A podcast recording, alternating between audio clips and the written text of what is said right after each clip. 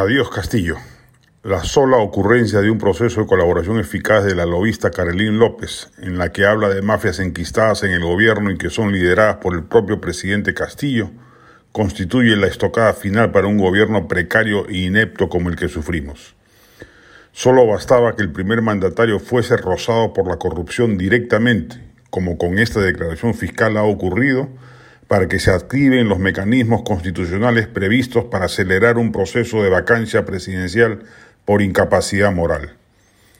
Esperemos que el Congreso actúe en función de las altas responsabilidades que en esta hora asiaga le corresponden y particularmente habrá que estar atentos al comportamiento de la facción provinciana de Acción Popular, algunos de, de cuyos integrantes han sido involucrados en la mafia, y a la bancada de Juntos por el Perú, ex socios políticos del régimen.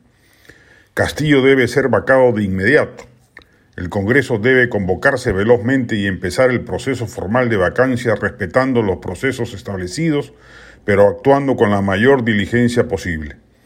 Que el gobierno fuese una ineptocracia sublevaba la paciencia democrática, pero que a ello se sumen actos de corrupción oficial excede los límites políticos que una democracia puede permitirse. Habrá que pensar ya en la rápida transición que en este caso corresponde a la primera vicepresidenta Dina Boluarte, y ver si ella es capaz de sobreponerse a los pasivos heredados y de conformar un gobierno cualitativamente distinto al del mediocre castillismo. Si no lo logra o no le interesa hacerlo, pues lo más probable es que siga el camino de Castillo y demos pase al adelanto de elecciones generales. No nos equivocamos cuando reiteramos que fue un error popular votar por un sujeto improvisado e inepto e irresponsable como Castillo y sobre el que ahora se tienden serias sombras de corrupción, inmoralidad que cobra mayor gravedad política porque ha sido desplegada de inmediato como parte de un plan agazapado al amparo de la fraseología izquierdista revolucionaria y raigambre popular.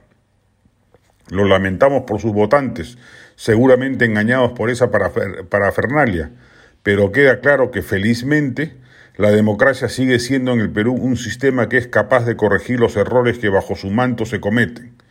Sacar a Castillo del poder será en ese sentido un acto de saludable profilaxis política y moral. La del estribo empieza el Festival de Artes Escénicas FAE Lima, que marcha ya por su sexta edición. El 2020 quedó trunco por la pandemia, el 2021 fue virtual y ahora vuelve a la presencialidad bajo los auspicios del Centro Cultural de la Pontificia Universidad Católica, Centro Cultural Peruano Británico, Teatro La Plaza, Centro Cultural de la Universidad del Pacífico, Centro Cultural de la Universidad de Lima y el Gran Teatro Nacional. Va del 2 al 12 de marzo, imperdible.